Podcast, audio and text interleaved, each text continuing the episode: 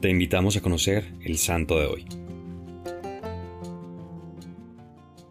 San Pedro Damián nació en Ravenna, Italia, en el año 1007, el último hijo de una familia numerosa. Vive una infancia llena de dificultades y sufrimientos. Cuando sus padres mueren, uno de sus hermanos se hace cargo de él, tratándolo como un esclavo.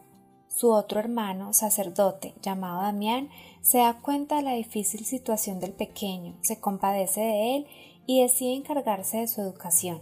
Pedro, sintiéndose amado y tratado como un hijo, toma el nombre de Damián y en adelante sería conocido como Pedro Damián. Fue un hombre muy inteligente, a sus 25 años ya era profesor en la universidad, sin embargo no se sentía satisfecho en ese mundo y anhelaba entrar a un convento. Mientras reflexionaba en su proyecto, se presentaron en su casa dos monjes benedictinos de la Reforma de San Romualdo, que pertenecían al convento de Fonte Avellana, y fue así como ingresó a esta comunidad de ermitaños. Este convento estaba dedicado a la Santa Cruz, y la cruz se convierte en el misterio cristiano que más fascinó a Pedro Damián. No ama a Cristo quien no ama la cruz de Cristo. San Pedro Damián era un hombre austero y rígido, Quería morir al pecado y dominar sus pasiones, y para esto ofrecía grandes sacrificios y ayunos, pero su cuerpo no estaba acostumbrado a tan duras penitencias y empezó a debilitarse. De esta manera comprendió que no debía excederse tanto y que la mejor penitencia era tener paciencia con las penas que Dios permite que nos lleguen, que la mejor manera de agradar a Dios es dedicarse a cumplir exactamente los deberes de cada día y a estudiar y trabajar con mucho empeño. Aprovechaba los momentos de silencio y soledad para profundizar en el conocimiento de la Sagrada Escritura y los escritos de los santos antiguos.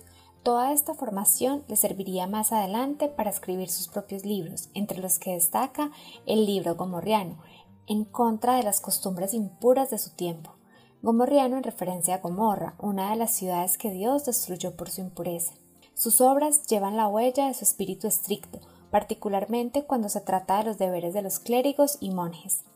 A pesar de su severidad, San Pedro Damián sabía tratar a los pecadores con bondad e indulgencia cuando la caridad y la prudencia lo pedían.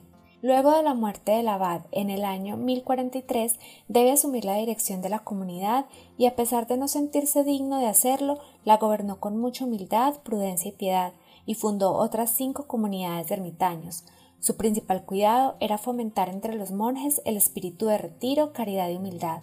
Luchó siempre por la erradicación de la simonía, ya que en aquella época era muy frecuente que un hombre nada santo llegara a ser sacerdote y hasta obispo, porque compraba su nombramiento dando mucho dinero a los que lo elegían para ese cargo, y así se consagraban hombres indignos que hacían mucho daño.